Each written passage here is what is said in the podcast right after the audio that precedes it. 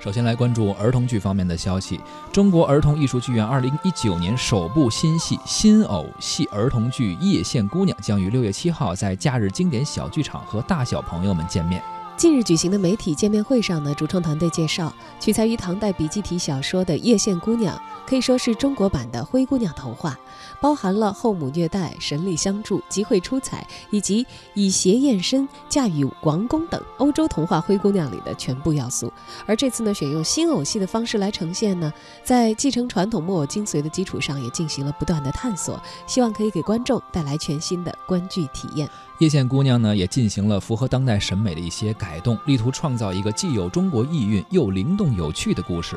编剧孙梦竹说：“现实生活中啊，任何人的好机遇都是靠自己赢取的。”因此呢，在该剧中，叶县和带有神力的小鱼相遇的情景啊，被改为叶县在自身难保的情况下救助了小鱼，二者的人物关系呢就迅速的建立了起来。故事的结尾也打破了公主梦，定位在叶县向着远方走去，他的朋友小鱼相随左右，溅起点点水花。这个结尾啊，接受起来或许稍显沉重，但是让孩子们体悟到自己才是自己终极的支撑，对于当今时代的孩子们来说啊，或许更有价值。哎，编剧是这么考虑的。中国儿艺的院长尹晓东表示，剧院的每一部创新的剧目都是一次有目的的艺术实践，也希望这部戏从内容到形式都可以成为创造性转化和创新性发展的有益探索。儿童剧《叶县姑娘》呢，将会在六月七号在假日经典小剧场和大家见面。如果感兴趣的朋友呢，都可以去观看一下。